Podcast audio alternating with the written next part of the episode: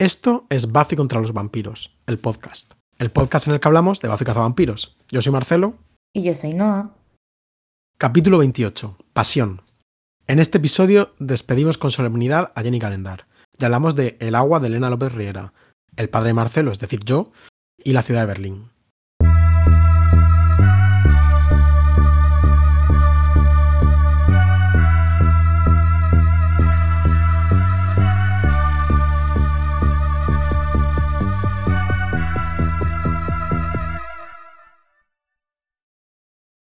Hola, Noah. Hola, Marcelo. ¿Qué tal? Estábamos ahí haciendo un serio a ver quién empezaba. A ver quién saluda. buenos días. Muy bien, buenos días. ¿Qué tal estás? Bien, bien. Bueno, estaba diciendo que, un poquito cansado porque, porque aunque para la gente que nos está escuchando, esa increíble gente, ha pasado una semana. Para nosotros han pasado pues aproximadamente 55 años. 35 años, sí. Eh, porque claro, desde el último programa que, grabamos, pues eh, Noah y yo estuvimos juntos en, Alcalá, en Alcine, como, como comentamos, en el Festival de Cortos, que confieso, los cortos son cine, están muy bien los cortos. Eh, ha sido convertido a... Al mundo de los cortos. Al mundo de los cortos. sí. sí, Por la excelente selección. Una excelente, una excelente selección de cortos que, bueno, que estaban, la, la mayoría estaban muy bien. Y, nada, pues estuvimos ahí juntos. Ojalá hubiésemos podido estar un poquito más juntos, pero la, digamos, la, la buena noticia en cuanto a la, a la fuerza de nuestras relaciones es que no ha conocido a mi padre. Entre... Sí. Me regaló dos limones. Sí. De la huerta de Murcia. Exactamente. Que muy ricos. He hecho unas, unas, espinacas con limón, unas cosillas. Sí, sí. Pues sí, mi padre se quiso animar a venir al viaje y fue un momento, yo lo sentí un poco un momento como eh, pequeña Miss Sunshine, ¿sabes? Esta clase de películas como este road trip padre e hijo, que bueno, que no, no, digamos, eh, no tenemos mala relación, pero no somos la gente más unida del mundo, como eh, tenemos inquietudes y visiones del mundo muy, muy distintas.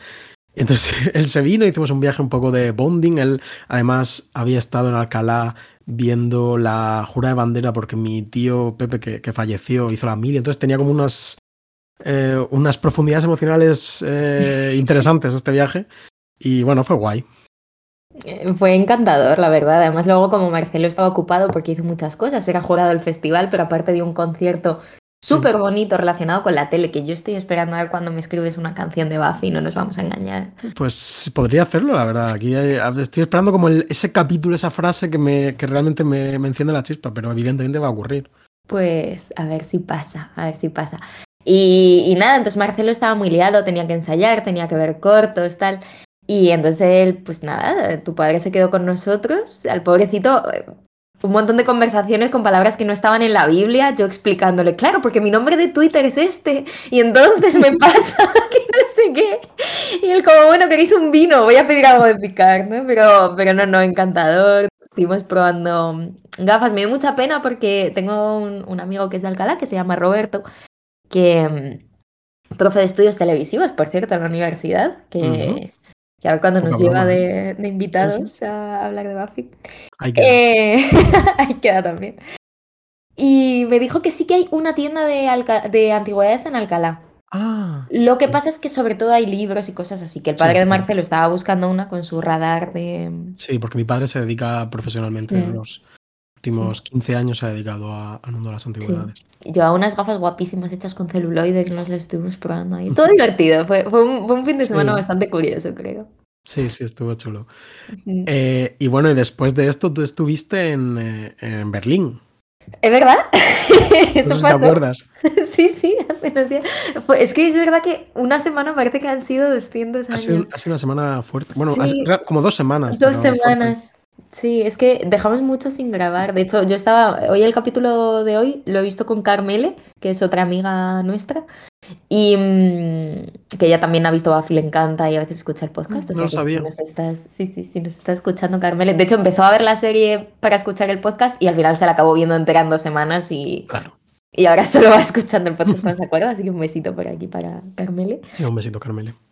Y, nada, hemos visto el capítulo que me ha venido muy bien, por cierto, ahora entraremos a eso, pero me ha venido muy bien tener apoyo emocional eh, a través de, este- de- de- de toda esta Va, va duro. situación, joder.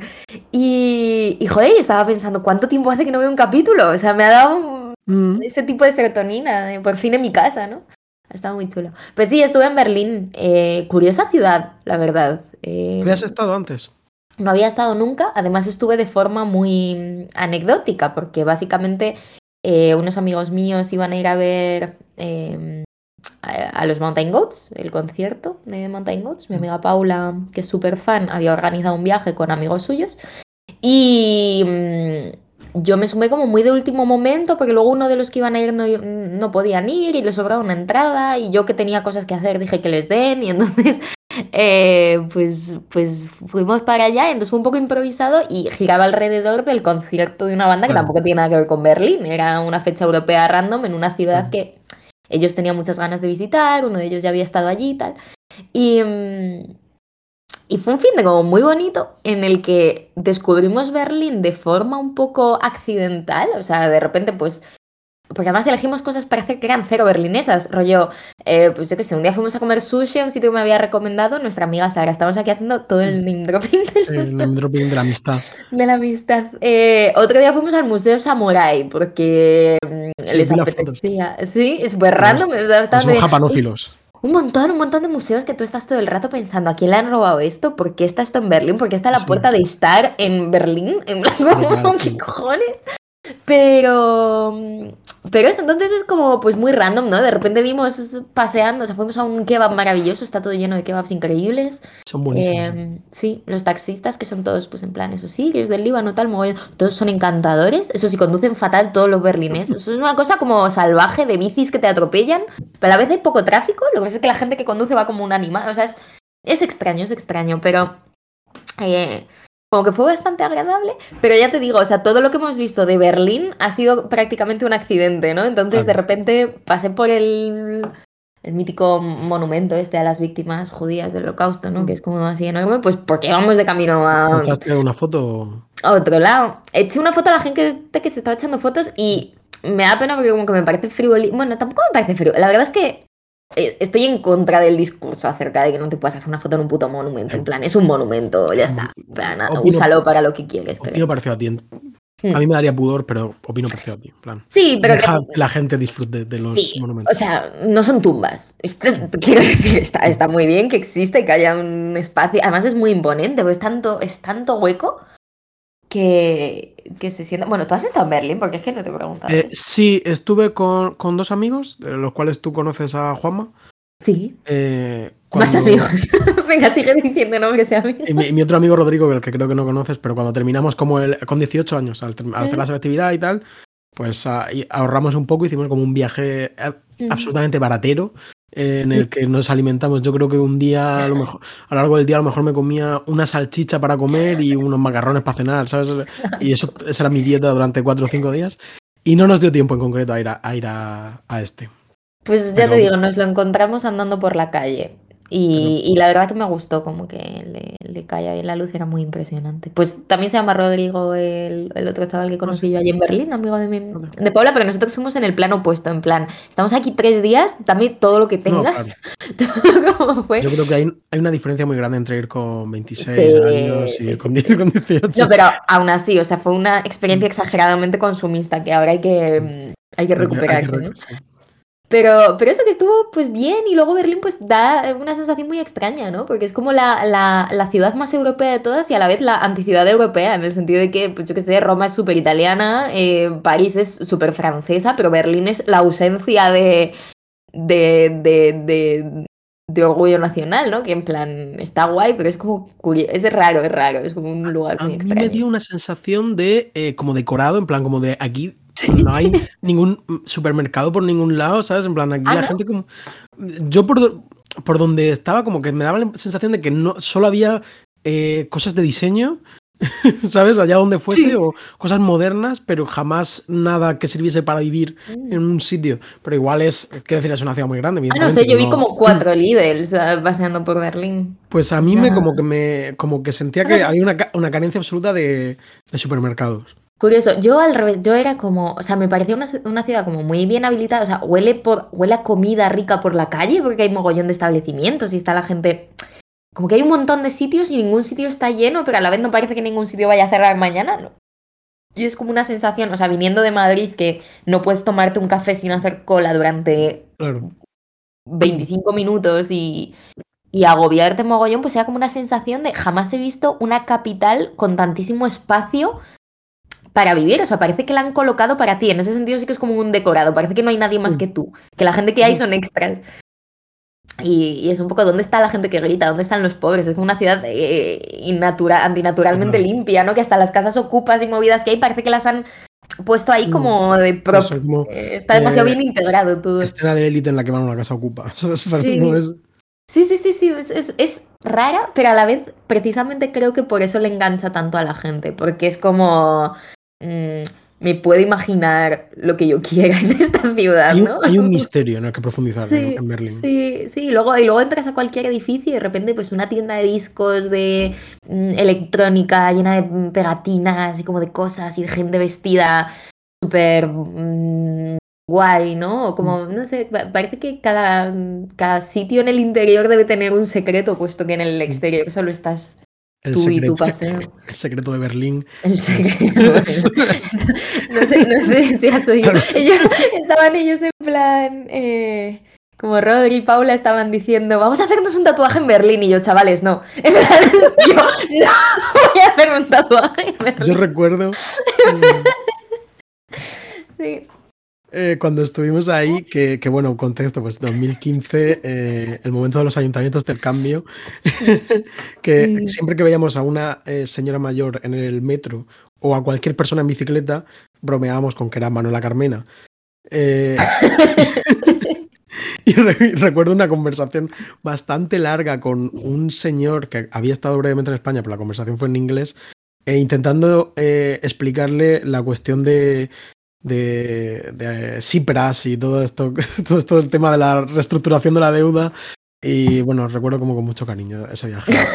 Pues, muy bien, muy intelectual. Yo al revés, yo con Sí, la sí. gente de los taxis solo hablaba de comida. Me Bueno, decían como cuál era el mejor doner que va a haber. absolutamente bruto. ¿sabes? Sí. eh, En plan, esto de Manuela Carmena era gritarle a, a cualquier vieja, Manuela Carmena, tal", y ya sabes, era una cosa.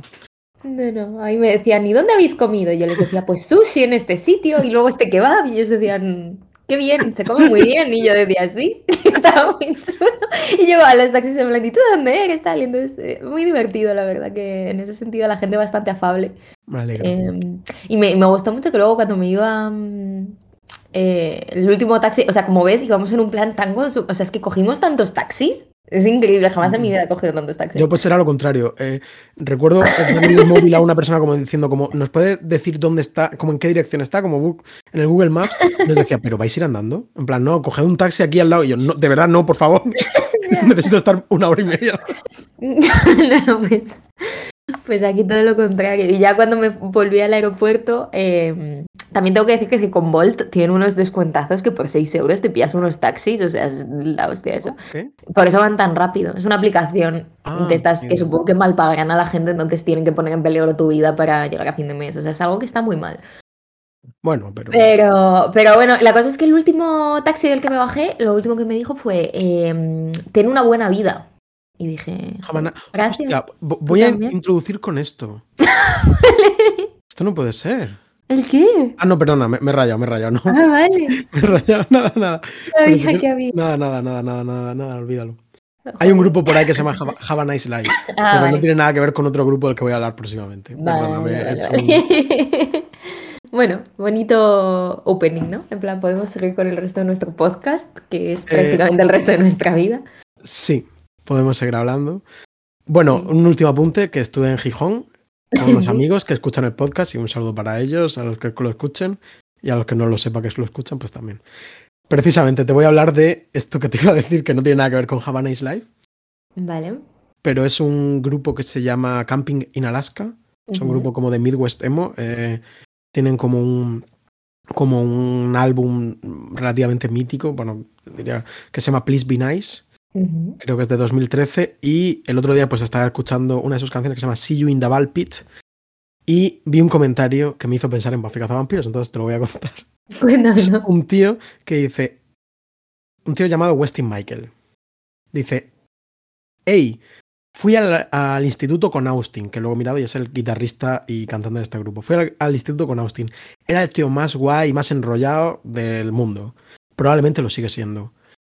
Solía tocar su guitarra en los pasillos del instituto. Que vaya bien, hermano. Entonces dije, joder, un tío ahí de un rockero enrollado guay. eh, Un verdadero hoz. un verdadero odd de la vida, ¿eh? Me, me dejó como. Porque comentamos como que era una cosa absurda. Entonces, desde, desde ese capítulo vi este comentario y me dejó pensando, ¿eh? Pues. Igual era la, la tabla de skate eh, de como la gente que hacía música. Es que sí, además, literalmente la portada del disco este es un tío que va, como parece que va a pegarle una hostia en la cara a otro con una tabla de skate. Eh, bueno, pues recomiendo, está muy guay el grupo y la canción. Buenos tiempos. Yo te quería contar otra cosa, que es que me leí eh, un libro de Sally Rooney en el aeropuerto y me gustó Mm. mucho. Me leí el de Conversations with Friends y me Ese es el, un excelente es el que yo no me he leído. Porque a mí Pues me, aburrió, me- me aburrió un poco, la verdad. En plan, como no me, no me no conecté. Los otros dos me gustan bastante. Fíjate, pues yo sé sí. Mm, creo que me ha los- gustado incluso un poco. He leído solo Normal People Mm. y ahora este. Yo creo que me ha gustado un poquito más este que Normal People. Pero bueno, ahí yo creo que también entra la cada uno, como el- la capacidad de, de identificación y de Claro, interesarse por sí. un. Claro, esto es 100% la proyección que uno puede hacer en. A mí, a mí es que Normal People me parece como una rom-com absolutamente absorbente. Quiero decir. Sí. Sí, sí, a mí todos, es que entran solos. No me Mm. voy a empezar el siguiente porque es como, prefiero darle un poquito de hueco. Pero bueno, es solamente para constatar que soy el tipo de chica que, de Estás que Marina el- está cansada. Estoy en el, ¿cómo en- se llama? En el, en el esquema en, este. el, de- en el esquema Philly Ya. Bridgers, Taylor Swift, estoy. Waller Bridge, eh, Sally Rooney. Eh, también buenas conversaciones asturianas con, con nuestro querido amigo Edgar acerca Eso de este multiverso. dijiste, ¿qué, qué comentasteis? Pues, eh, bueno, pues eh, nuestro querido amigo Edgar, eh, eh, digamos que demolió completamente esa estructura cagándose los muertos de, Es que yo creo que no, no existe. O sea, No, no, claro, es, es más bien como un perfil sociológico que una. sí. Pero sí que.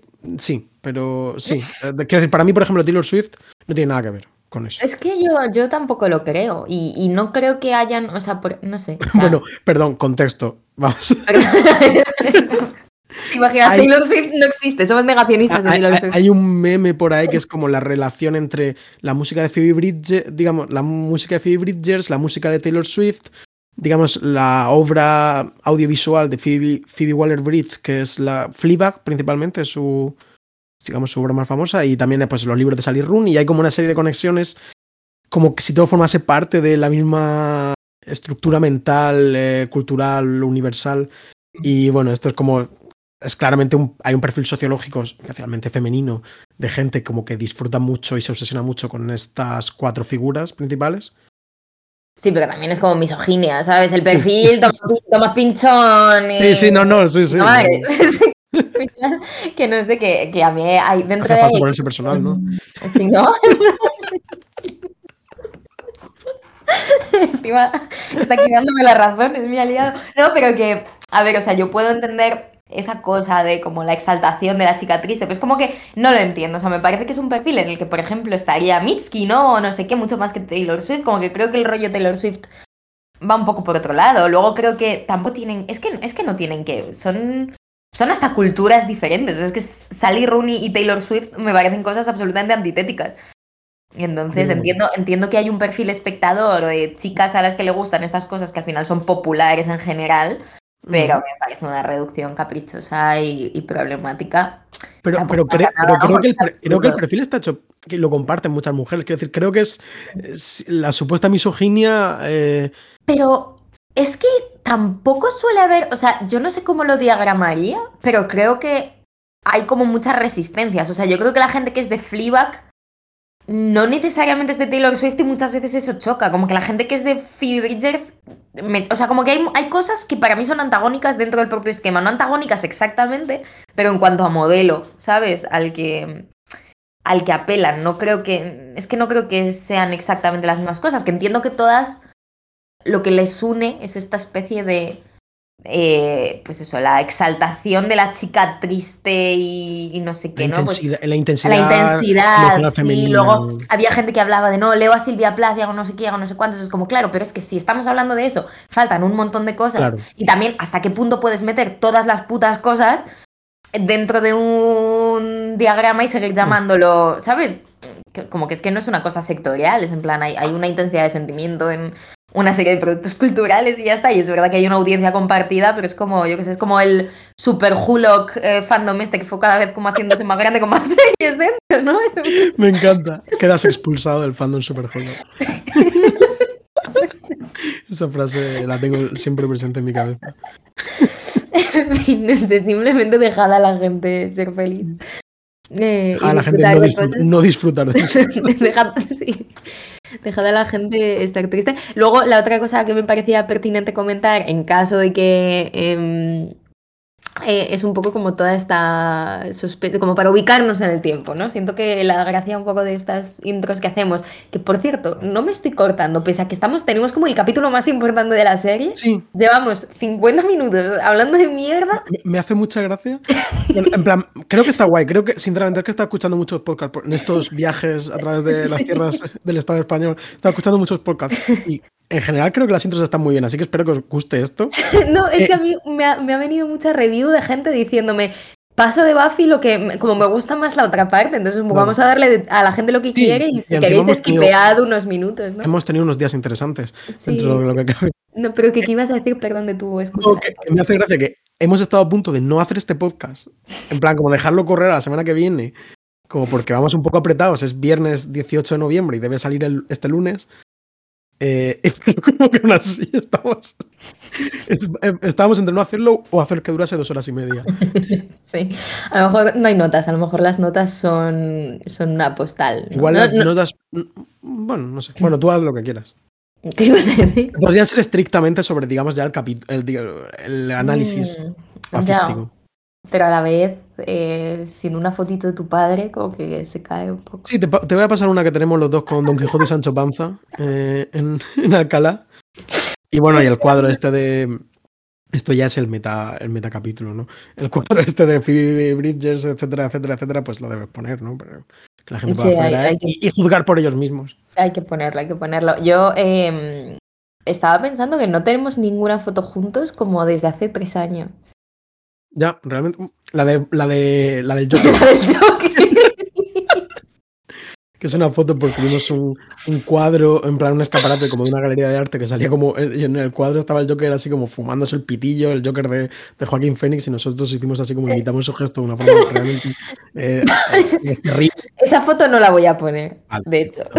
No debes- Pero sí, bueno, simplemente unas cositas. Eh, si quieres, hablamos ya de... Ah, también vimos el agua y me querías preguntar.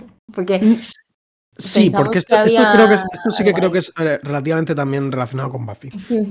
Porque también vi hace muy poco, bueno, vimos El Agua, la película de Elena López Riera, eh, relativamente de moda en el cine español reciente, ¿no? Hasta se ha hablado un poco de ella, es una peli de alguna forma importante, como que, que hay que ver, ¿no? Y yo Ujú. personalmente recomiendo a la gente que la vea, y que sin parecerme tampoco una película perfectísima, pero creo que, que sí que merece la pena ir a verla. Eh, y vi también otra peli que, que me, me interesó mucho, que es eh, los, los Cinco Diablos, Les Cinq Diables. No recuerdo ahora mismo el nombre de la directora, está protagonizada por Adele Exarchopoulos, creo que es Ujú. la, la chica esta de, que salía en la vida de Adele. Y me pareció, es una peli también muy interesante. Esta me la recomendó mucho Tairi, creo, que también escucha el podcast. Bueno, no sé si Mm. me la recomendó mucho, pero me dijo, o sea, como que les pusieron una multa enorme cuando fueron a verla en Sitges. y entonces, no sé, pero Una creo que me dijo que estaba bien. Sí, como de, mm, de ¿Para hablar? aparcamiento, como de 200 vale. euros. Una, una cosa. Ángel Sala, director del Festival de Sitges, les había dicho, mira, Hijos de puta. respetable, respetable esto. Em, Sí, de la directora Lea Misius. Sí. Pues no sé si tiene más películas, eh, creo que sí que le eché un ojo, pero no, no recuerdo ahora mismo. Bueno, pues las dos películas están bastante bien, yo creo que si tenéis oportunidad está bien que, os acerquéis. Y las dos participan de esta idea que hemos hablado muchas veces de cierta, yo creo que ya podemos hablar de cierta tendencia contemporánea de los últimos años a eh, tratar tangencialmente los temas que trata Buffy, es decir, eh, los hitos de madurez o desarrollo personal eh, primigenios, ¿no? Por hasta la edad adulta, filtrados a través de un, un matiz fantástico. En El agua es una chica adolescente que se relaciona con su ciudad pequeña con, eh, de la forma muy típica de, una persona de una ciudad tan pequeña, como que es, pues bueno, quiere escapar, se siente ahogada en un entorno que es muy opresivo y con mucho, digamos, muchas habladurías a su alrededor. Y esto se relaciona con una vieja leyenda acerca de el agua, digamos, el río Segura y su relación con determinadas chicas concretas. Y en el, Los Cinco Diablos va sobre una niña mucho más pequeña que eh, digamos que desarrolla una especie de eh, poder de superolor, en plan como es capaz de... Tiene el sentido del olfato excesivamente desarrollado y de una forma que tampoco quiero entrar mucho porque creo que está guay como cómo se va desarrollando la película. A través de este sentido del olfato súper desarrollado es capaz casi de, de tener visiones, de, viajar casi en el tiempo eh, y descubrir eh, el pasado de su propia madre y, y, de su propio padre. Y tiene como una cosa muy guay, que en este caso yo creo que tiene mucho que ver con otra peli de este palo, que es eh, joder, Petit Maman, la peli de, de Celine Siama, que, también, Ay, que creo que pertenece también a esta corriente que de la que estoy hablando y que está muy chula. No sé si la hemos comentado aquí, pero para mí es un peliculón. Mm -mm. ¿Tú la has no, visto, no? Creo que no? Yo es que esta no la vi, que además es súper cortita, ¿verdad? Diría que dura 70 minutos, una cosa No, así. Es muy no. pequeñita y, Es la única que Y- no he visto además de Sciamma. y, y a mí me gusta mucho. Yo solo he visto esta y la, del, eh, la de La Mujer en Llamas, que también me encantó, la verdad. Creo que es una peli en la que la gente fue muy, muy cruel con esa película. Cierto sector cinéfilo. A mí me pasa un poco lo que le pasa a la gente con el eje este de Phoebe Waller-Bridge y, y Taylor Swift. Es una película que me gustó cuando la vi, o sea, me pareció que estaba chula, pero me irrita profundamente, como que ha sido tan reproducida, ¿no? En, como en, en su calidad de cuadro, frame a frame o en perfect shot y un poco como representatividad del rollo este así. de, mm, como de, de- de erótico eh, femenino, no sé qué, no sé cuánto, que me da un poco de pereza, pero luego es una peli que es verdad que es chula, o sea, es muy habitable y simplemente, o sea, quizá no merezca esta... Como que me, me ha saturado por reproducción, simplemente, ¿sabes? Como ver esas imágenes todo el rato ya no me dicen absolutamente nada. Y el rollo eso de que cada plano sea un cuadro, como que no me apela particularmente y todo eso, pero sí que me gustó cuando la vi, me pareció chula. Y, mm, y tiene una de las cosas que más me irritan del cine contemporáneo son estos planos eh, de como espejos colocados en la zona genital de una mujer en la que otra persona se mira o ella misma, que estaba también en esta de una mujer fantástica y tal, y es como una imagen que por alguna razón me genera Ya, eh, malestar. Es como me parece es como el, pla- construida. el pla- el plano malo de la película. Pero yo, que la había visto ya la gente, todo el mundo en Twitter riéndose de ese plano, ¿no? Mm. Eh, cuando fui a verla, como que de repente, como que. Como No, no, viéndola, No enten- llama tanto entendí, porque y siento que es una peli como muy hitchconiana, en plan, en sus formas. Mm, Sí, Y sí, entonces, total. como que fuera de contexto es un plano horroroso, pero dentro del contexto del plano es un poco barroco, es como muy lenguaje visual de la vieja Es un escuela. poco la, la ley del deseo de Almodóvar, ¿no? Que de repente hace como estas eh, como rimas visuales y te mete un retrovisor en el que se ve no sé qué cosa y mola Sí. bastante. O sea, es, es pura. o sea, es puro es un poco- antagonismo personal y como manía precisamente eso, como el, el, el poco favor que a una peli que está construida de esta manera. O sea, para mí tiene cierta gracia en Hitchcock o aquí o en. como hay en mucho cine clásico pasa esto, ¿no? Ver una película donde cada encuadre tiene una composición muy particular y muy cuidada. Eso me parece que es muy chulo. Pero se corre el riesgo, creo, cuando la película se reduce a eso, ¿no? Que es particularmente fácil de hacer con este tipo de pelis, de como que, pues eso, como que, que, que de alguna manera se pierde. O sea, no, no me parece lo mismo las fotos que la película, y creo que eso viendo la película lo sientes, pero viendo las fotos cuesta eh, evocar la película. Entonces, como que las Claro. fotos reemplazan la película de una manera que acaba haciéndole un feo y volviéndola un poco irritante. sí. Con, con Hitchcock es que pasa lo mismo. O sea, tú ves Vértigo y es bastante impresionante y luego ves frames de Vértigo y es como, no puedo más. Sí, de no tanto sé. enlace, sí. Salvo los frames de Buffy que subimos nosotros que son increíbles y Hombre, están yo creo que es, es un, estadio mucho más refinado que la mayoría del cine contemporáneo. bien. Y es que es lo contrario, ¿no? O sea, es. es eh, Sí, claro, es lo- eh, no hay un- ningún autor intentando hacerse ostensible a través del plano, de momento todavía, por lo menos. Igual conforme avanza la serie un poquito. Yo estoy muy orgullosa del, del set de fotos de Passing que he subido antes. Me ha parecido Sí. como. Muy, buen- muy Muy buen frame. Vale, una última cosa y pasamos al capítulo. Que es, como te he dicho, he estado escuchando muchos podcasts y en la mayoría leen los comentarios de los oyentes. Nosotros no tenemos muchos, pero tenemos uno en esta última semana, así que voy a leerlo. Javier Amundaray nos dijo, qué buenos recuerdos me trae esta serie. Pues me alegro, espero que nos estés escuchando, Javier. Espero que, que te dé también buenos recuerdos los viajes a Berlín y, y las películas de eh, oriolanas. Eh, y nada, pues un saludo y gracias por escuchar, simplemente. También tenías que hablar del TVO de Buffy que te has comprado. Me he comprado un TVO de Buffy, sí. Pero si quieres, ya está. No, es simplemente muy. En 2004 salió una serie, una miniserie de cinco números en Dark Horse, la eh, editorial, una editorial de cómics independientes así un poco popular, que se llama en, en español Historias de vampiros, en inglés Tales of Vampires. Está descatalogada, yo la conseguí por Wallapop a buen precio, es decir, entiendo que en el mercado de segunda mano no está como muy cotizada, igual ahora sube muchísimo con, con esta recomendación que estoy haciendo. Así que dense prisa. Si eh. Dark, Horse, si Dark Horse quiere subvencionar este podcast, creo que todavía no les hemos ofendido como sí hemos hecho con la plataforma Disney Plus. sí. Con lo cual, este es el momento de, mm, de censurarnos eh, a través del dinero. Sí, eh, no lo he leído todavía. Eh, son como mini historias, cada número de estos cinco números parece que tiene dos o tres historietas de vampiros, desde el siglo XIX hasta los 2000, creo que sale Buffy en alguna incluso, y Ángel y, y Spike y tal.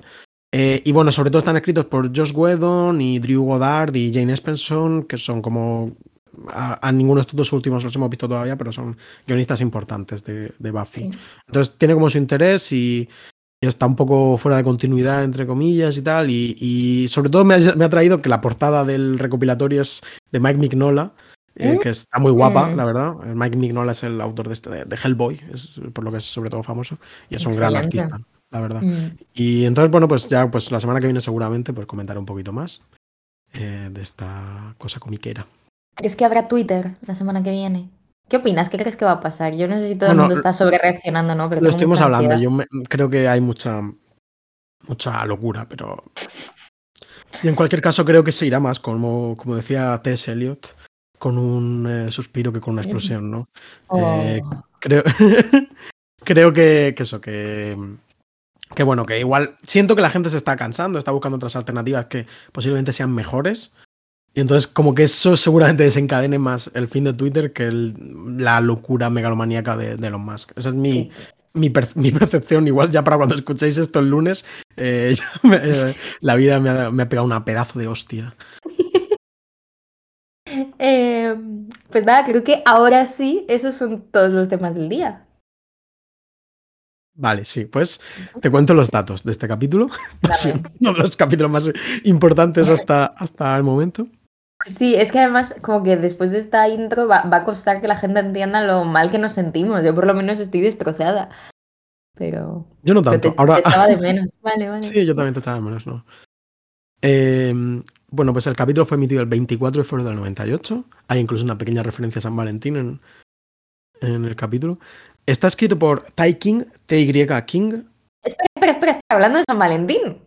Ha salido el tráiler de la última de Magic Mike, que sale en San Valentín. Ah, sale en San Valentín. Creo que sí. Vale, vale, pues está muy bien. Y pinta increíble, ya está. Fin del Pinta- sí. inciso. Nos encanta esta peli, ya hablaremos de ella. Vale. Ya, oye, ¿qué pasan, pasan cosas? Tú querías Sí, sí, no, no. actualidad, ¿no? Pues No, no, claro, vamos, copón. Eh, King, TY King, este es el guionista de este capítulo.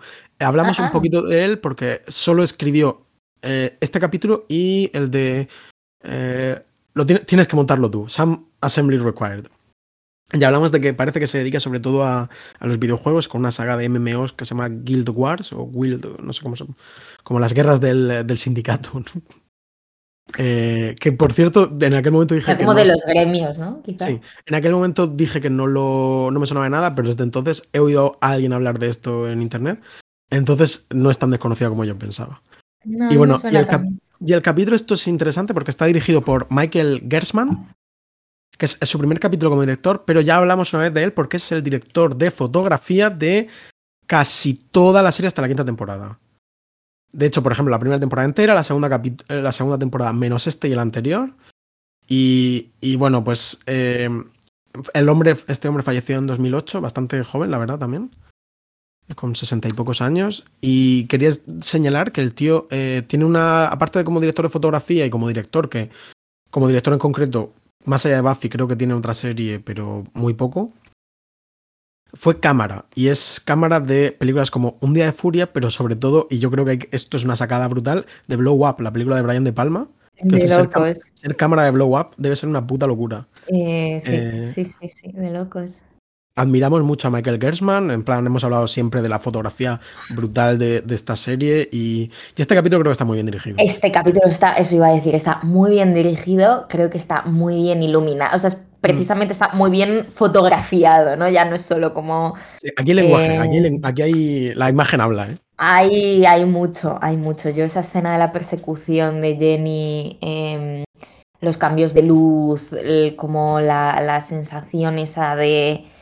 esa especie de barrido que hacen como al, pasar por detrás de esquinas y estar todo en claro oscuro, en sombra, mm, tal, y ella estar asustada. Y, o sea, hay como un, un pacing emocional de la imagen y una serie de de recursos ahí que me parecen bastante increíbles. Por ejemplo, me, ha llamado la atención, por ejemplo, el, el recurso de la voz en off, esta de Ángel ahí que... Sí.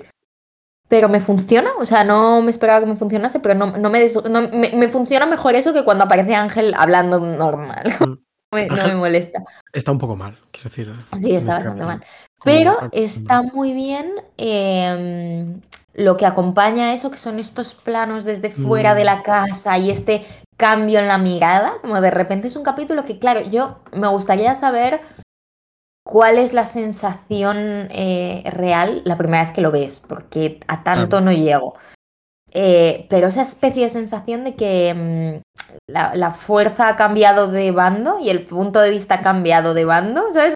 Como que de repente... El miedo ha cambiado de bando. El miedo ha cambiado de bando y entonces todo está, o sea, de repente hay como esta especie de mirada poderosa, ¿no? Que observa a todos los personajes que están siendo felices con sus cosas, pero que no saben lo que está a punto de pasar. Entonces me parece que hay unos juegos anticipatorios súper interesantes con esa mirada que está ahí desde fuera de la casa, que es como Estela Dallas, pero al revés, es en plan, os voy a, mm. a destruir, no sé, me... Puf, puf, puf, me ha... A mí me ha emocionado mucho. Dime por qué a ti, ¿no? Porque hay que hablar de estas opiniones siento que, igual que decimos que está muy bien dirigido, el capítulo está, para mi gusto, bastante mal escrito. En el sentido de, cómo lleva el tono. Quiero decir, creo que es eh, uno de los capítulos que más intentan ser graciosos a veces y que menos gracia tiene. En plan, creo que Sander está completamente eh, clownificado. ¿sabes? Se ha hecho un... Sí, mientras lo veía estaba todo el rato como pensando, estas cosas no tienen tanta gracia, ¿sabes? Como... Fíjate, pero tampoco hace mucha gracia en general, ¿no? Pero yo sí que creo que, hay mucho intento de, hacer, la gracia. Y entonces como que lo, llevaba mal estas escenas que yo sentía como de un matiz más cómico con, digamos, la intensidad. Y también creo que tiene un, no sé si la palabra es un problema, pero que es un poco raro que es quizá el primer capítulo en el que no hay, no hay una ¿sabes? No hay un conflicto tan explícito, ¿sabes? Es como un capítulo, es, un capítulo en la historia de Ángel y Buffy y tal, y, de todos los personajes, pero no es, tenemos que enfrentarnos a esta amenaza y mientras tanto pasa esta otra cosa, sino que es solo reaccionar a una serie de amenazas que en ningún momento se siente como el final de, de ¿sabes? No hay, no hay un, unas hmm. stakes, ¿sabes? No, no hay un, un, peligro inminente claro, sino que es este, que, eso no creo que sea un problema, pero creo que no le viene del todo bien a. no lo sabe pillar el. Curioso. a mí, o sea, estoy completamente de acuerdo en que es un capítulo de excepción. O sea, no, no sigue la, la, la disposición habitual de un capítulo de la serie, ¿no? Pero, pero sí que me funciona mucho precisamente por eso. O sea, como, mm. como hay este cambio en el, en el punto de vista y hay como este cambio precisamente en el flujo narrativo. O sea, es como estos personajes les están pasando una serie de cosas y esta vez no hay un conflicto, no hay un monstruo, no hay una situación que abordar, no hay un marco de referencia. El marco de referencia es la propia situación en la que están que por cómo está pues puesta la música, que es cero sutil, pero que me parece bien que no lo sea. Por, No, de hecho, Eh, es un capítulo muy musicado y mm. creo que funciona bien. Es, Funciona muy bien, como por toda esta... O sea, creo que hay como una especie de acumulación de tensión que no puedes evitar sentir que te está conduciendo a algo.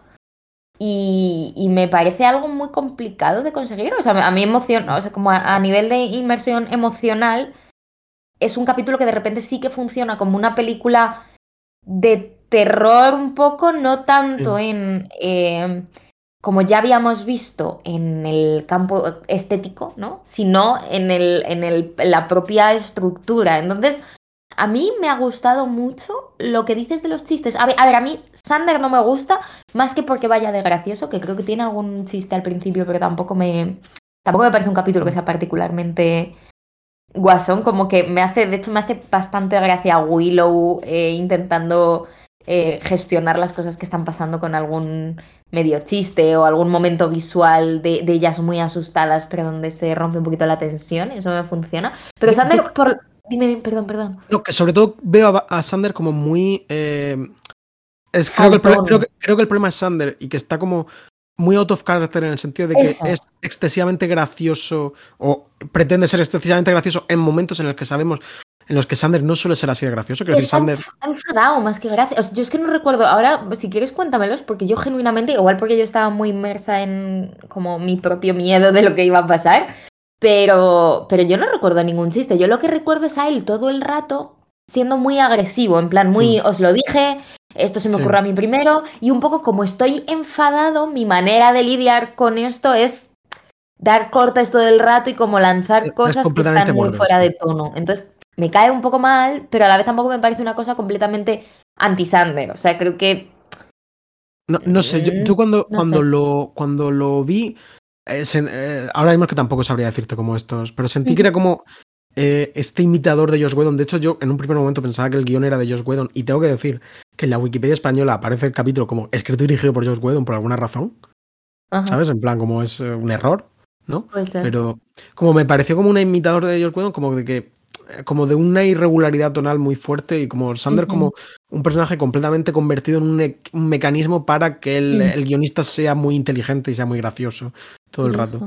Y, Puede y a ser. mí, Yo por, es que ni me fijé No. fíjate. Bueno. No sé por y a mí, por Sí. cierto, lo de- el tema de la voz en off es que esto también es una. mm, no sé hasta qué punto puedo decir que es una manía personal porque me parece que está bastante mal. Pero, pero es como este, este tipo de voces en off que es- tienen mucho que ver con, creo que con Anatomía de Grey. Tal cual, 100% iba a decir eso. que Por yo- cierto, Ellen Pompeo deja Anatomía de Grey, otra ¿Cómo? cosa del boletín. Que Ellen Pompeo, que hace de Grey, deja Anatomía de Grey, que esto me destruyó la vida a mí Ay. anoche cuando me enteré. Pero no pasa nada. Eh, continúa, perdón. sí, esta voz Eh, en Anatomía de Grey, de como la moraleja. Sí, de explicar como un concepto moral que, Sí, sí. que yo más que por Anatomía de Grey, que como bien sabes, no apenas he visto, Mm. aunque en mi casa se ha visto mucho, porque mi hermana es muy fan. Eh, me tiene como de, de, de los hombres de Paco, ¿sabes? De al final del capítulo, la voz en off de Paco diciéndote, la venganza es no sé qué, no sé cuánto, o la paternidad es cuando tal, tal. Y es que yo no puedo, con, en plan, me, me saca muchísimo, me parece súper cutre, me parece un recurso que no me gusta nada. Es tu plano del espejo en. Sí, esto no, con, esto yo, con esto yo no puedo, con esta voz en off seria. Y encima, er, no sé, er, sí que le concedo eh, que sea, que hable Ángel, ¿no? Que.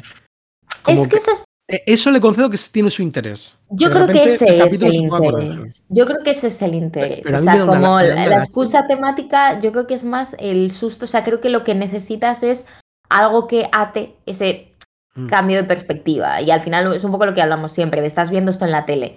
Y lo estás viendo probablemente en tu salón mientras tu madre está haciendo la Mm. cocina en la esquina y el último capítulo lo viste hace una semana. Entonces creo que sí que es un poco un marcador de extrañeza, más que... Y de hecho no me acuerdo ni de qué habla, es en plan la pasión, no sé qué. La pasión nos come por dentro y es todo lo que somos y no sé qué. Eh, El texto me parece horroroso Sí. y no es algo como que yo sea capaz de eh, pasar por De omitir, vale, lo entiendo, lo entiendo. Simplemente es eso. Muy enfadado, simplemente. Vale. Oye, no, no- no he leído la sinopsis. Ahora, es que estamos todavía. Ah, vale, la opinión, sí. El que te Estamos ha hablando, del guion- estamos hablando del guionista, ¿no? Estamos desarrollando. em, Sí, sí. sí, luego hablaremos de nuestra opinión del capítulo. Esto no tiene nada que ver con, con el tema. Eh, pero si quieres, vale, me guardo mi último apunte. No, no, no, eso, ¿qué pasa? Es tu podcast, Eh, Marcelo. Es verdad. Toma, abríos una cerveza y es- venid con nosotros. Eh, que siento como que, que, que el capítulo lleva para adelante quizá demasiadas cosas. En el. Quiero decir, creo como que, que es un poco anticlimático el tema de la muerte de Jenny cuando quedan todavía 15 minutos de, de capítulo. Y eso me, me dejó muy raro porque era como. Y, y además, como la siguiente escena también es un poco chistosa. Como que me. No recuerdo ahora tampoco que eres como Willow y, y, Buffy hablando de otros temas. Que, está, que es chistosa, que entiendo que la gracia es. eh, están hablando con. Y, como que. Que sea como jodido, ¿sabes? En plan, mientras esta mujer está, ha pasado por esta cosa tan horrorosa, ¿no? El resto van viviendo su vida y no saben la que, la que les espera. Entiendo como el concepto, pero creo que, que no está súper bien llevado.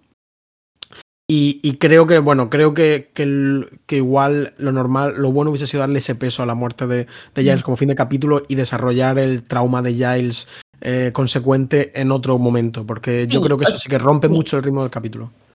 Sí, a mí la escena del final, o sea, como que yo habría podado, porque a mí toda la parte del conflicto de, de Jenny Giles, de Jenny Buffy, de Buffy con Buffy, de Buffy su madre, de todo lo de Ángel, Willow e incluso lo de Sander, o sea, me parece que hacen muy buen Sí. conjunto.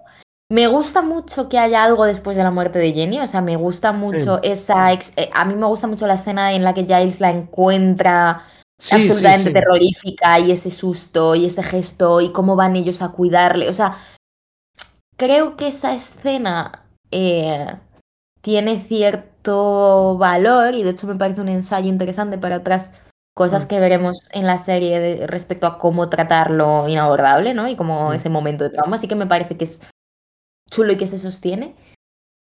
La pelea o sea, yo habría podado la parte de Spike, Drusilla y Ángel llevándose mal y Mm. la pelea, ¿no? Porque creo que no aportan mucho, ocupan mucho espacio que al final hace que el resto de cosas respiren menos y de alguna manera es verdad que esa especie de, de pelea final pues quizá rompa un poquito con el, con el tono y te deje un poco, no sabes muy bien dónde. Dicho esto, creo que también forma parte de la gracia de este capítulo en concreto, en el sentido de, ojo, yo le habría dedicado otro capítulo a lidiar con el trauma de que se haya muerto Jenny Calendar. Pero entendiendo que a nivel de la segunda temporada, Buffy es todavía una serie extremadamente episódica. Jenny Calendar es un personaje secundario que era importante para nosotros, pero que tengo la sensación de que en ese momento de las series y de esta serie en concreto probablemente no fuese un personaje o sea, era un personaje con el peso suficiente, que ahora hablamos de eso, como para que el hecho de que se muera sea absolutamente inesperado y traumático, ahora hablamos de, de eso. No hablamos de eso.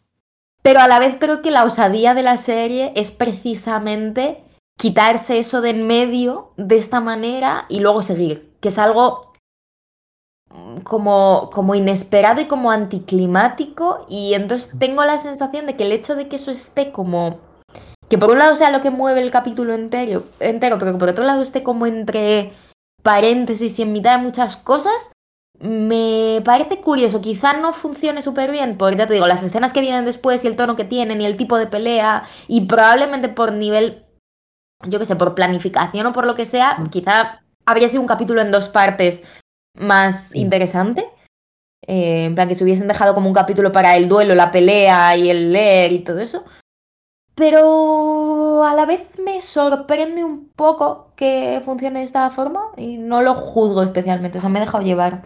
Te puedo comprar que igual el problema es en parte mío de afront- afrontar el capítulo como el capítulo en el que muere Jenny Calendar, ¿sabes? Hmm, a ver, es inevitablemente eso, ¿no? Pero Claro, es pero- como Jenny al final no ha dejado de ser en todo este tiempo. Yo esperaba, o sea, no, no recordaba hasta dónde adquiría protagonismo Jenny. Y creo que es un personaje muy importante, pero creo que es un personaje que no ha dejado de ser una función de otros personajes. Sí, sí, sí, 100%. Entonces, bueno, pues, pues es un poco, un Y, y poco de lo, hecho, lo que pasa. ya comenté que a mí Jenny, la primera vez que la vi la serie, como que me Mm. pasaba, como que era un personaje que me da muy igual. Y me, me- quizá me da un poco de pena ahora, que sí que le he cogido cariño, eh, sentir esto como que... Que quieren, dar- que quieren como, mm, eh, bueno, jugar a dos bandas, ¿no? Quieren que sea una cosa fuerte eh, y por otro lado que despachársela, ¿sabes? Bueno, eso es cierto, eso es cierto. Y puedo entender por qué. Puedo entender por qué quizá no, no sea mm, lo más, lo más apropiado. Pero a la vez a mí me ha impresionado mucho. Bueno, leemos la sinopsis. ¿De qué va el, cap- de qué va el capítulo? ¿De No. qué va el capítulo, chicos? Eh, a ver, ¿dónde está? Aquí. Vale, la sinopsis de la Bafipedia leo primero. Dice, en el calor de la noche, la obsesión de Ángel con atormentar a Buffy da un giro peligroso cuando empieza a merodear más cerca de su corazón y de su casa, forzándola a tener una conversación seria con su madre. Mientras tanto, Jenny hace todo lo que puede para enmendar sus errores, especialmente en lo referente a Giles. Todo lo que puede. Todo lo que puede. Y luego Disney dice, mientras Ángel atormenta a Buffy, Jenny busca una forma de recuperar su alma. Creo que son básicamente lo mismo en este caso. Sí. es que es eso. Es eh, como es un poco carente de. Mm. hemos dicho, como una trama fuerte eh, de. Es que un poco el problema que tiene eh, este capítulo, porque no es un problema este capítulo, o sea, yo creo que este capítulo hace lo que puede con Jenny Calendar. El problema que tiene este capítulo es que tiene que hacer que te importe que muera un personaje que el tiempo que más tiempo hemos estado con ella es en este capítulo. Sí. O sea, este, este es el primer capítulo Jenny-céntrico. Entonces, a mí sí que me parece que hace muy bien ese malabar de em, voy a Mm. hacer que la veas en su interioridad, que te importe su conflicto, que creas que tiene una posibilidad de ganar, que es algo que me Sí. parece muy importante. O sea, en este Sí, momento sí. de las series no se moría la gente importante de la serie. Entonces es como muy... de- debió ser chocante, ¿eh? Fue muy choca- Yo le... Eso es lo que he leído, no pude recuperarlo para el podcast de hoy, pero yo tengo, pues eso, en, en estos libros de Buffy y tal, yo recuerdo leer esa especie de esto cambia la forma en la que se hace película, o sea, la que se hace series un poco. Sí.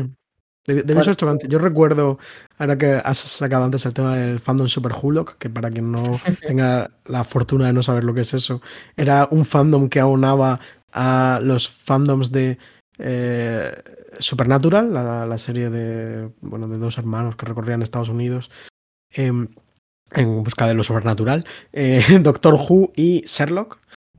Eh, bueno, pues esto por alguna razón alguien decidió unirlo. Bueno, yo recuerdo mucho como una publicación. ese alguien es Tumblr. Sí.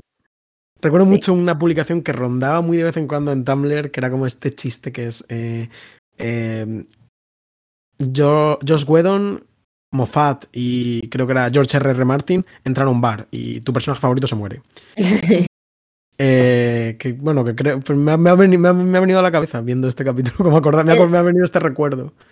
Es que es muy, creo que es muy seminal de esto. O sea, Sí. yo creo que antes podía empezar pues un rollo, un poco el rollo Twin Peaks, ¿no? De esto empieza de la muerte Mm. de. Y entonces como empieza de la muerte de alguien tal, o esto acaba con la muerte de. O esto tiene en el medio una muerte, pero es un capítulo de como gente que se mata, ¿no? Pero en este contexto de Buffy, de serie episódica, simpática, jaja, en la que siempre ganamos a los malos, la que el malo de esperas- repente. Claro, es que no te Gane, esperas esta puta mierda, no te la esperas. Y es muy fuerte. Y de hecho es que, por cómo está filmado, por un lado es muy desesperante y el miedo es muy real, pero por otro lado, Jenny está constantemente consiguiéndose escapar y está constantemente al borde de conseguirlo. Entonces, de repente, que te hagan esto es, es muy.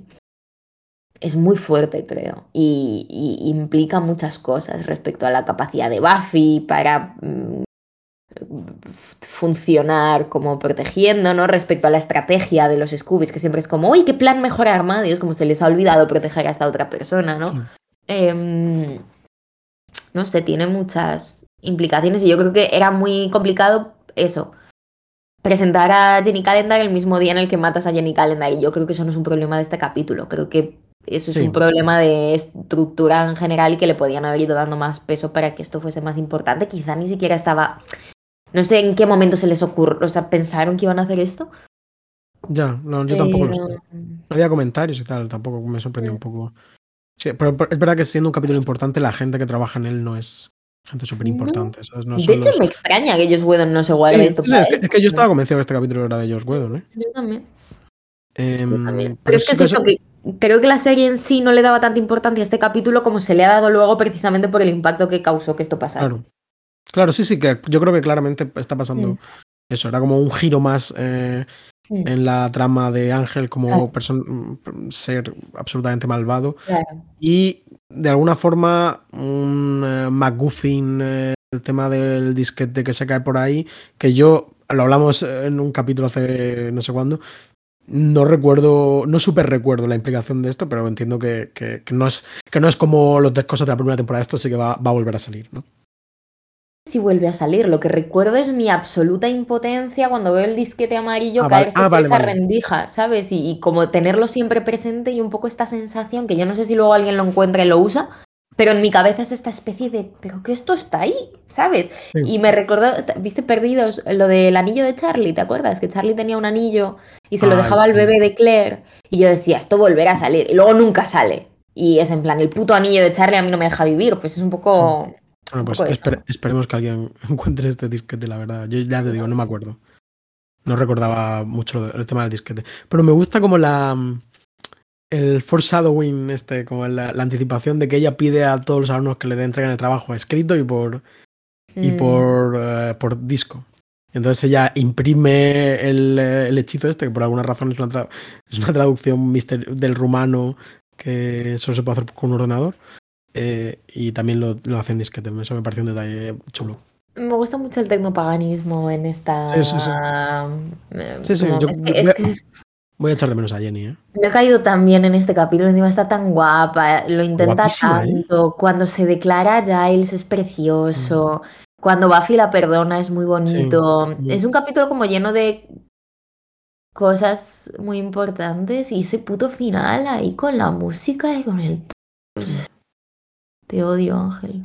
Y encima luego el que más lo hace, tío. Todas las escenas en las que le hacen bullying Él a está Spike fatal. para ya, pavo". fatal. Es increíble. lo- Cuando está callado está muy bien, o sea, lo de perseguir con un abrigo muy grande lo hace muy bien. Pero todo lo de hablar es horroroso. También me parece una elección muy interesante lo de mm, ni siquiera clavarle los colmillos, sino secamente romperle el cuello. O sea, es absolutamente de- destructor. Sí, y yo creo que ese sí que es un plano que siempre se ha quedado mucho Sí. conmigo. Sí. El, el gestito que hace como al matarla y darse la vuelta. Sí. y- Sí, bueno, pues- Y cómo cae ella y, y ese ruido que se te mete dentro y esa especie de desprecio, ¿no? De es que ni siquiera le voy a clavar los dientes. Esto no es, es insignificante. A mí es que me. uf. Creo que, que es, que es no, que, realmente uno siente que, que la mierda se ha hecho real, ¿sabes? Mm, Totalmente, totalmente.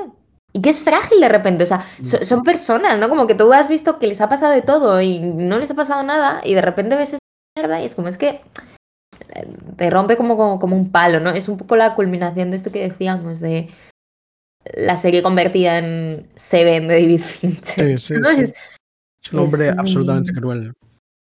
Por cierto, un, un momento chistoso que, que acabo de ver. Que es eh, cuando entra Jonathan buscando un libro de Stalin, que no me Ah, parece mal. No, pero como eh, Sander como que insiste mucho en la broma de que es esto, ¿Eso es una biblioteca, ¿sabes? Y me parece como una cosa que un poco como eh, pasar, pasarse un poquito de Ya. más, ¿sabes? Iba un poquillo pasado de vueltas. de otro capítulo. Sí, Sí. puede ser. Maybe. Maybe, maybe. Y luego Así que- Buffy sigue muy californiana, con un maquillaje muy raro, como Sí. que no entiendo qué ha pasado ahí. Pero bueno, no Está recién, recién vuelta del Saturday Night Live. Como. Sí, luego creo que este es el capítulo en el que yo te dije, rollo, había una estrella de David que la ponía en el cuarto Sí. de Willow. No. La, el- última vez yo ya dije, porque Sí, ya tiene que ser, tenía que ser este capítulo, ya cuando apareciese algo del tema. Sí, ponen la cruz y ella dice mi padre, no sé qué. Entonces creo que es de crónicas vampíricas, no los de Anne Rice, sino los otros, los, Los otros. chuscos que estos. Los de The Vampire Diaries, la serie chusca. Pues creo que en esos libros había un personaje que era judío. que Además tenía un nombre muy judío, era como Isaac o no sé qué. Y creo que él se tenía que proteger con estrellas de David. Sin más, simplemente. No, bueno, seguimos con el tema de la cruz. En plan, actualmente la cruz, en este momento del lore de la serie, la cruz es en sí misma un hecho importante. A, a Willow Sí. no le ha dado para reflexionar al respecto, pero le ha cuestionado su fe. Eh, Sí. Aunque entiendo que, bueno, que ella es. Iba a decir que ella, entiendo que ella es atea, pero esto también debería romper a un ateo. Eh, pero bueno, la serie filo, filo cristiana, los de vampiros. Sí, Luego, bueno, está toda la subtrama esta de Joyce y, y Buffy. Me gusta muy, muy presente últimamente el tema del acoso en nuestras vidas. Me gusta como esta conversación que tiene Buffy con su madre y un poco como el doble juego de, de Joyce encontrándose con Ángel y viendo que está perturbado y viendo que la sigue. Como que creo que a nivel de la analogía medio funciona un poco también. Sí, Eh, un Mm, poco duro aún así verla echarle la bronca a su hija, que supongo que es normal, ¿sabes? Pero no me gusta verlo. Ya, a mí es ot- otra vez. vale. Ha sido muy irresponsable. Es como, Pau, que no es su culpa. Es, me ya vale, es que no es verdad. O sea, es su Sí, puto no- no novio, es- que haga es- lo que le da la gana. Es no. Es 100% no verdad, porque no es solo su novio, no, sino no. que era el mejor novio. ¿sabes? Era el- Exacto, no, no, el- no, eso. el, el yerno con el que sueñan todas las madres. Sí, eso es seguir con algo que. No. Dicho esto, me gusta bastante lo siguiente, cuando le dice lo de que la quiere muchísimo y más que a nadie, y que ahora seguro que le pone los ojos en blanco y le dice que no sé qué, y va en vez de eso, pues como que se queda sentada con ella y tal. Me parece que en tanto que relación madre-hija y tal es una confianza chula y es una compensación chula y está guay que se implique y todo eso, eh, quitando a la mierda del slut shaming, eh, es con mierda. Y, y bueno, hemos dicho que, que- que no hay un gran hilo conductor a lo largo del capítulo, que es más bien como un slice of life, de alguna forma, de un momento, particularmente- una semana particularmente jodida en la vida de Buffy.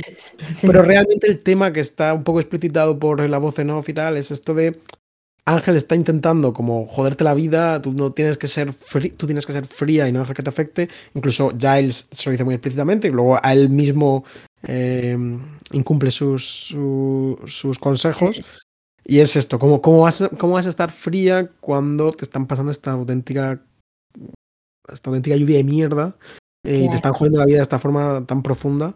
eh, Claro. hasta el punto, joder, es que lo de los dibujos y tal, yo esto también lo recordaba y era como muy, muy, muy, muy jodido, macho. A mí el último, el de Jenny Calendar, ya me parece ex- excesivo. O sea, como que ya no me entra nada. Es en plan, ya la has matado porque me enseñas el dibujo de último plano del capítulo. Eso me ha sobrado. Pero los otros son absolutamente creepy y horribles. Y Mm. me parece muy chulo también que esa especie de relato existente sobre lo malo que era Ángel, que conocemos a través de Drusilla, no sé qué, no sé cuántos, pero que al final no existe para ti porque no lo has visto Claro. de alguna manera lo tienes que integrar como espectador y es que para mí esto es muy transformador. O sea, yo estaba habla, estábamos viendo la serie y yo te estaba diciendo, joder, pues no me acuerdo de por qué a mí no me gustaba Ángel, porque muy buen personaje. Y ahora que le he visto así, es que ya nunca puedes, Sí, no puedes pensar en el otro ángel. no puedes, o sea, ya esto forma parte, es un poco como, como pues bueno, no sé, una- obviamente perdonadme por banalizar por completo eh, este tema, ¿no? Pero que es un poco como una propia experiencia de trauma que, que luego el espectador me parece súper difícil Mm, volver a tener el mismo tal cuando ya le has visto hacer estas cosas tan horribles, ¿no? Como que no se borra tan fácilmente como si solo te lo cuentan. De Incluso, alguna forma lo has vivido. Incluso uno piensa en Ángel de la forma que el resto de los vampiros se han referido a él, como un como el ángel viejo, en decir ángel bueno, es como un han en- encadenado al, al ángel malo que tiene dentro. Claro, claro. Y eso es otra cosa que se va a volver bastante relevancia en, Sí. en futuras. En futuros momentos, sí, esto es, sí. Sí. Es un tema que, que en algún momento comentaremos. Mm. Eh, pero sí, y es un poco casi como el.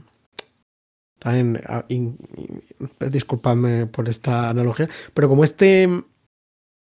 Esta, esta persona que a veces te encuentras por la vida y que es como que no bebo. Y es como, sabes claramente que no bebes, porque es como. es- Mm. te vuelves loco, ¿no? Es un alcohólico y, y dice simplemente no bebe, pero es como una persona que sabes que no puede hacer una. Pues el, el ángel bueno es como esta persona que no puede dejar ni, una mínimo, ni un mínimo resquicio como a la maldad Mm. eh, o a determinados tipos de maldad porque tienen miedo de, de sí mismo, claro. Justo. Y entonces es como que esto es verdad que le da profundidad al otro personaje, pero esto es- es- por otro lado es completamente desagradable. Sí, porque bueno, eso yo creo que es un fallo en la caracterización. No un fallo, porque al final entiendo por qué es como tan obnoxious. Pero yo creo que es una mezcla entre él no siendo buen actor, como ya hemos hablado varias veces, y un poco Mm. elecciones que quizá podían haber tomado de forma ligeramente diferente para que no. O sea, para que además de terrorífico, eh, pues no fuese tan lachoso como creo que es, ¿no? Pero. mm, Pero no sé, a la vez. eh, yo qué sé. Me gusta un poquito la dinámica esa con, con Spike y Drusilla, en plan, hasta la polla que ya está Spike de Ángel, que es como es que prefería al otro. o sea, prefería al otro, pero pesado. Y estoy pensando que con Spike pasa justo lo contrario. em, en el sentido de que todavía al menos, como no le hemos visto hacer nada realmente malo, o sea, como que No. ha, ha matado a alguna personilla por ahí, o sea, ha comido a Sí, alguien. pero no, pero no- como que no es le hemos visto ser malo. Claro, no es, no es ese tipo de crueldad. De hecho, al revés, lo hemos visto enamorado y como llevándole pajaritos a la otra, pero para que coma, ¿no? Entonces, de repente, es un poco raro que, que mm, él hable todo el rato de si a mí me gusta la crueldad como a uno cualquiera, pero no sé qué, si yo estoy súper a favor de los sacrificios, pero porque luego es en plan de tío, pero es que no eres capaz de sacrificar a nadie, en plan, no, en plan, Es bastante. habla todo el rato de una maldad que no sé cuándo vamos a ver. Es pero- un punky un poco de boquilla, de momento. Sí, sí, sí, sí. Pero me gusta eso un poco también. Sí, no, no, bueno, eh, Spike y, y Drusilla ya está claro que son personajes súper interesantes. A mí me gusta bastante Drusilla en este capítulo, me parece Ya. Terrorífica. Ya te- temí mucho por el perrito en, en este capítulo. Eh, no sé, bueno, es que justo hay un capítulo de Mad Men en el que abandonan a un perro que es absolutamente Mm. horroroso. Pobre. Y estaba todo el rato en plan de le van a romper el cuello, le van a romper el cuello, pero el perro sobrevive, ¿no? Me alegro de que el perro sobre- sobreviva. Eh, ¿Qué iba a decir? Ah, bueno, que una cosa que pensé, esto es un poco como de Cinema Sins y no, es, no quiero señalarlo como gazapo, sino como reacción personal mía viendo el, el capítulo. En plan, tía, haz las cosas de día, ¿sabes? Jenny, Yo igual, yo igual. Es haz como, las cosas, estás haz las aquí cosas cuando hace sol, o en tu casa, en tu casa. que no hay un cartel de todos invitados. Sí, sí, sí. Que bueno, que creo que para eso está él, pero ¿cómo has llegado aquí? ¿No? Es un poco como... mm, Sí, sí, no, claro. Ella no, verdaderamente no era consciente de que. O sea, se han molestado en poner esa cosa para darte a entender que ella no era consciente de que Ángel Sí. podía entrar y de que Claro, había un claro. cartel que lo invitaba, ¿no? Pero Que eso como- también. Es una gilipollez, pero como en un mundo en el que sabes que existen los vampiros, Sí, yo tendría sí. mucho, muchísimo más cuidado por la sí, noche. totalmente, totalmente. Totalmente. Que por cierto, ahora que me dices esto del cartel, quería comentar, porque ya comenté que el latín de esta, de esta serie es malo, ¿no? es Sí. inexistente. Eh, en, en inglés, la Mm. frase es formatia trans sicere educatorum, que Ujú. supuestamente se traduciría como eh, entren todos los que buscan conocimiento. Bueno, pues esta frase en, en latín no significa eso. Yo no sé tanto de latín como para decir por qué está mal, pero al parecer no está bien. Y la única. El único doblaje que incluye la frase en correcto latín es en el italiano. Y la frase es Ingredit vos qui sciences querites. Vale, creo que simplemente querían que la gente entendiese algo. Sí, eso he pensado yo. formatia eh, eh, sin siquiera educatorum, ¿sabes? Es como. Se parece Sí. un poco más al inglés. Sí, que querites, eh, queri- ¿sabes? En plan. sí, sí, sí, sí, tal cual. Pero, pero bueno, me hace gracia, ¿no? Como, Sí, es un venga, me- y, me, la, y me la pela, ¿sabes? Sí, supongo que no, no enseñarán mucho latín en Estados Unidos, claramente. Eh, bueno, evidentemente, quiero decir. Como que siento que aquí en el bachillerato pues hay una amplia mucha gente cantidad de la latín. población que sabe mínimos de latín, pero no sé si esto es así en USA. Tengo la sensación de que nadie sabe nada. Desde si luego, paga- latín- bueno, que también es comprensible, ¿no? Porque no, no trabajan con la cultura clásica ni. Luego hacen volcanes con papel maché, Sí. como es que no entiendo el sistema educativo. Ya, sí, no, yo de un poco, la verdad. Pero bueno. Y una otra cosa, otra curiosidadilla de este capítulo es eh, que este capítulo tiene una curiosa relación con Ed Sheeran. En plan, Porque una canción de, de Ed Sheeran que se llama A Fire Love, en plan A Fire Love, ujú. Que es de su segundo estudio de álbum, X, 2014. el segundo estudio de álbum. Sí, sí, el segundo álbum de estudio. Es el, el segundo estudio, digamos, experimento que hizo en el formato álbum. Eh, Eh, en- entra porque es de, de esos que persiguen el conocimiento. sí, sí. Eh, bueno, pues que incluye un sample de la composición Remembering Jenny que, que escribió Christoph Beck para este capítulo. Es decir, tú escuchas ese- ese- esa canción y eh, de, suena la banda sonora de este capítulo. Remembering Jenny. Curioso. Recordando a Jenny. Sí, la verdad que, que he buscado algún como detalle un poco personal. En, en la Buffypedia pone que Ed Sheeran es fan de Buffy. Vale. Pero no sé, la canción está, está mm, eh, producida por un miembro de Snow Patrol. Que son también los de. Chasing Cars que suena en Buffy, no. How to Save a Life es de The Free, pero, Ah, verdad, sí. pero Chasing Cars suena en, no en Buffy, perdón, en Anatomía de Grey. Sí, es como grupo de anatomía de Grey un poco también. Sí. Eh, bueno, todo tiene.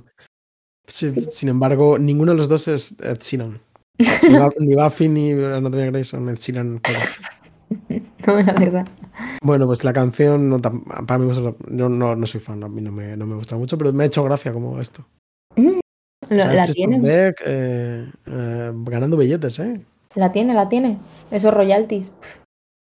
el sueño. Sí, sí. Mira, compón la canción de Buffy y a ver si Ed Sheeran se hace una canción. ¿Te imaginas? Sí, Me lleva de telonero. pero esa la Sheeran. ¿Quién repartimos. telonea? ¿Quién telonea? Sí, hombre, sí, vale. ¿Quién telonea a, a- a Ed Sheeran en España? Uf, buena pregunta. ¿Quién, quién podría ser? Eh, ahora mismo, eh, James, fueron unos tales James Bay y. Zara Larson. No, no los conozco, la verdad. Ah, sí, sí, sí. La Zara Larson esta es em, como sueca, creo. ¿Eh? Sí, Es rubia, sí, sueca. Sí, en plan, tiene un tema que está en el Beatstar, por eso la. Oye, pues me parece feo, quiero decir, no es del todo inusual, pero si vienes a España, búscate un telonero español también, ¿sabes? Creo que Entiendo que cada vez más gente se lleva a su gente, en plan, porque Sí, intentan como vender doblemente el... claro, a ver, y es, ma- es mucho más fácil de organizar, está claro. Eh, y yo recuerdo una vez que fui a ver a los Foo Fighters, que de los Ujú. pocos conciertos como internacionales, Con, con... Ah, vale, sí, sí, perdón.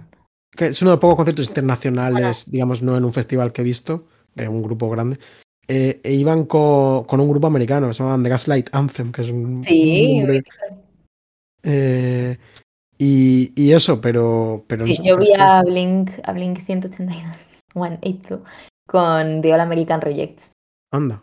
Mm. Sí, pero por ejemplo, hace poco Alt J, Alt J, llevaron a una conocida de la igual tampoco es, es- sería pasarse diciendo conocida, en plan una, una chica que sé que existe y que sabe que existo yo, y que hablamos una vez. Pues la conocida, sí, ¿no? La definición conocida que se llama eh, Irene Garri, que pero, joder, tenía un momento de pánico. Sé perfectamente quién es, pero de repente parece como que me lo estoy inventando. Bueno, que- no, es, que- no es un directo, puedes No, eh, cortar el, dejar, error dejar. si hubieses, si hubieses- si hubieses equivocado de nombre. Ya, pero me ha podido la presión del directo. Bueno, no, no es por nada, pero como que eh, cantó antes de ayer, ¿sabes? Irene, Irene Garri para hacer telonera al J y dije, oye, ole esos huevos de esta Pues sí. peña que, que se han buscado a una, a una chavala española de puta madre, alicantina Ed. Sheeran, Ed Sheeran que espabile, un Pues sí, Marvel hombre. criminal ahí, se me ocurre. Blanquito pelirrojo que, que pabile un poquito. Eh, sí, a Safela Claro. blanquita pelirroja. Claro, ayer y- me y, lo invitamos subí- al podcast, ¿te imaginas? En plan, me hago colega suyo y que se Estaría increíble. Oye, igual si tiras por ahí, haces la canción de Buffy, se la robas, le dices, soy famoso en España, Sí, tengo creo- canción sobre Buffy. Ven a mi Yo creo, yo que no debe, no debe recibir ningún comentario. eh. si le pones un tweet eh, antes de que se cierre, igual te contesta. puede ser. Eh, una uf, ahora quiero que Sheeran venga de invitada a nuestro podcast. No quiero grabar un solo capítulo más sin Ed paréntesis, no. Eh, creo que el cambio de postura ha hecho que se oiga un poco peor. Ah, perdón. Vale, no pasa nada. O sea, no hace falta ni que lo cortes. Es que, chicos, me he venido a la cama. Sí, sí, literalmente no ha- no en estos últimos, en este último minuto se ha tirado en la cama. Me he venido a la Eh, cama. Vale, Sí. pues si quieres, eh, entramos con la death count y yo creo que ya está bien. Sí, la verdad que no hemos dicho todo lo que había. Mi Hemos cuerpo dicho dijo, todo lo que había en el mundo, ¿no? Es en un pequeño espejo del mundo. Qué bonito. Em, realmente sí. Eh, es la primera vez que hago esto, ¿eh? En todos los podcasts estamos en posición vertical. Vale, pues se muere. Una chica no identificada. Pero no, muévete un poco el micro que Ah. del- de los auriculares, ¿no? Porque es, un micro, es el micro de los auriculares. Se supone que es el del ordenador. Ah, vale, pues, pues cambia, ¿eh? El sonido bastante. Qué raro, ¿no? Igual es el eco de la habitación. Puede ser, pero era como que de repente se oía como un poco roto el audio. Pero ¿Y nada, por ahora? cortar, pero ahora no se oye nada. O- Vale. Igual luego nuestros oyentes dicen, están locos, se oía todo perfecto, o se sigue oyendo como la puta mierda. Eh, pero perdóname por cortarte el rollo. No, no, no, no te preocupes. Eh, se muere una chica no identificada, mordida por Ángel. Mm. Eh, al principio, que eso me pareció muy raro también, en plan de. Era como una overture, entonces lo pasé por alto. Pero el rollo de esto ya dos metros de Buffy mordiendo a una chica y ella no se da cuenta, me parece un poco fake. Pero es está bien. Licencia poética, sí. Era como el principio de un musical, ¿no? De, estos son los personajes de Sí, sí, sí, la obra de hoy. Luego, los tres peces de Willow matados por Ángel. Mm, hay, hay Willow que está graciosa, la verdad. Sí. Y aterrorizada. Ella se da bien aterrorizarse a. Alison Hannigan y esto es un buen, buen detalle. Cuando dice lo de por primera vez me alegro de que mis padres no quisiesen regalarme un perro. Y luego Cordelia diciéndole, ¿te has dado cuenta de que no... ¿Estás enterada de que no tienes peces? Me gusta mucho Cordelia en este capítulo. Mm, Sale una vez, pero de hecho antes me acordé de que en algún momento Cordelia deja esta serie y, y me ha desmoralizado absolutamente. De, de todas maneras, vienen nuevos personajes, que me apetece Ya. también. Ya, pero... Spoiler, van a, van a salir otros personajes. principales. Sí. Y Cordelia Igual que en este podcast, cuando salga Sheeran. Por cierto, si sois eh, Amigos de... mínimamente famosos, pues podéis, si os apetece. Solo famosos, ¿vale? Pero. Pero yo creo que sería bonito hacer algún capítulo con invitadas, ¿eh? En plan, famosos Ya. o no. Ya, sí, yo también quiero. Lo que pasa es que nadie... mm, Nadie quiere, solo queremos nosotros. O sea, tampoco se lo hemos dicho a nadie, pero siento que para decírselo a alguien tiene que escucharte que no parezca que te aprovechas de él. Entonces, Exactamente, sí. no sé, podemos Vale. arrobar a algún invitado de Place a que venga. Sí. Ah, Igual hay algún pijo, alguna kinky que vea Si fuese la pija y la gótica, pero. ya. ¿Quién sería, de tú y yo, quién sería pijo y quién sería kinky? Yo soy pija, ¿no? Y tú kinky. Supongo que sí. Quiero decir, creo que tengo más calle que tú. ¿Quién, quién, no. cogió salchicha en Berlín y quién cogió 20? Pero no, no siento que nuestros. Es que como tampoco los he escuchado nunca, la verdad. No sé hasta qué punto nuestros roles se identifican en la vida real, más allá del pijo y kinky, ¿sabes? Ya, no lo sé. A mí el acento murciano me encanta. Eh, bueno, He tardado, un, he tardado un poco, en plan. Pensaba que querías dar que te diesen puntos de kinky, en plan, como. ¿sabes? No, no, so- no solo me gusta el madrileño, ¿sabes? En plan. kinky porque tengo el kink del acento murciano. No, no, no, no. No, pero tengo una sobreabundancia de amigos murcianos, la verdad. ¿Tú lo piensas? Bueno, Y- eh, ¿eh? Y dices hacho, a veces. O Hacho, sí. Es que se me pega mucho, Hacho. Ya, luego me meto con la gente que va a México y vuelve diciendo chamaquita, pero realmente eh, yo también lo. Eh, bueno, se muere la dueña o dueño del perro que se lleva a Drusila, pero solo he mencionado. Y esto es durísimo de leer, pero se muere Jenny Calendar, su cuello eh, tron- tronchado por Ángel. Joder, perdón. No quería reírme, pero me ha, sorprendido el uso de la palabra tronchado. Es que no sé. Sí, ¿No? no, no, está- pues yo creo que es buena. Sí, sí. Snapped. Snapped. Petado. Sí. Em, no sé. ¿Dirías que Jenny Calendar muere con un, con, con un suspiro o con una explosión? Jenny Calendar muere con una explosión. Mm. La verdad. Deberíamos Bueno. hacer ahora un minuto de silencio en el que Vale. nos callamos durante un minuto. Vale. Vale, ¿quién cuenta? Yo. Vale. Qué poco solemne, perdón, ya.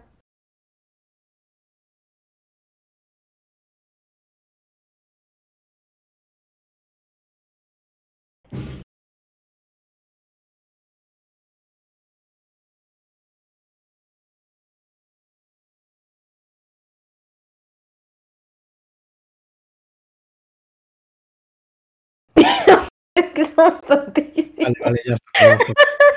Ya lo- Ay, bueno, Jenny querría que nos riésemos. Sí, sí. Era, era una persona muy vitalista. Joder, la, la voy a echar de menos, ¿eh? porque la adoro. Joder, no, no, que yo he estado tristísima de verdad, ¿eh? Simplemente me hace mucha gracia mm, lo tontos que somos. ya está. Pues nada, Marcelo, eh, creo que te voy a dejar para irme a ver a Alejandro Zambra, que está en una librería de Madrid haciendo de librero por un día. El siguiente capítulo es eh, La muerte asesina. Sí, Yo tengo- eh, Creo que puede estar bien, ¿eh? sí, No lo recuerdo muy bien, pero recuerdo como un monstruo terrorífico. puede ser. Es que para nuestros oyentes, ahora ya sí que hasta el final de temporada quedan como cuatro capítulos y que son un poco monstruo de la semana de forma. Sí, no, más o- mm, lo mezclan, ¿eh? Porque, por ejemplo, Mm. luego el de Solo tengo ojos para ti es mo- mezcla monstruo con, Mm, con historia. y- Vale. pero vamos, que nos quedan eh, lo que vienen siendo cinco capítulos ¿eh? para terminar la temporada. Esto es la traca Vale. final. Y dos de ellos son parte 1 y parte 2. Buf, dos temporadas, Marcelo. Bueno, o sea, nos queda un mes, pero bastante fuerte. No, no, y, y lo que te y lo que te dije, que, que llevamos ya más de un sexto de la serie. Muy fuerte. Muy fuerte. Muy Y fuerte. nada, Nada, chicos. hasta otra. Muchas gracias por escuchar, espero que os haya gustado. Adiós. Brave young cowboys of the near north side mount those bridge rails, ride all night, scream when captured, back, let this whole town hear your knuckles crack. Buffy contra los vampiros es un podcast de Marcelo García y Noa Benalal. Podéis escucharnos en iBox, Spotify y Apple y escribirnos lo que queráis en la cuenta de Twitter arroba Buffy Podcast. También hemos creado un blog en el que podéis consultar todas las notas de este episodio con imágenes, enlaces y material adicional y que podéis recibir por correo suscribiéndoos a buffypodcast.substack.com. Las imágenes y los logos son obra de Macarena Gil y nuestra sintonía macabra es una versión de Marcelo Criminal. Muchas gracias por escuchar y hasta la próxima.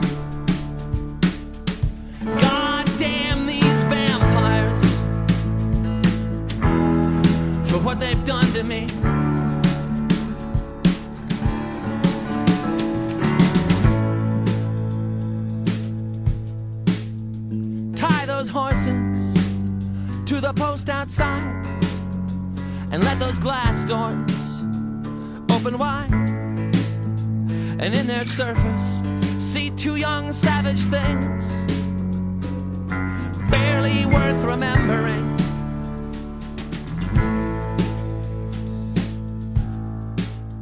Feast like pagans, never get enough.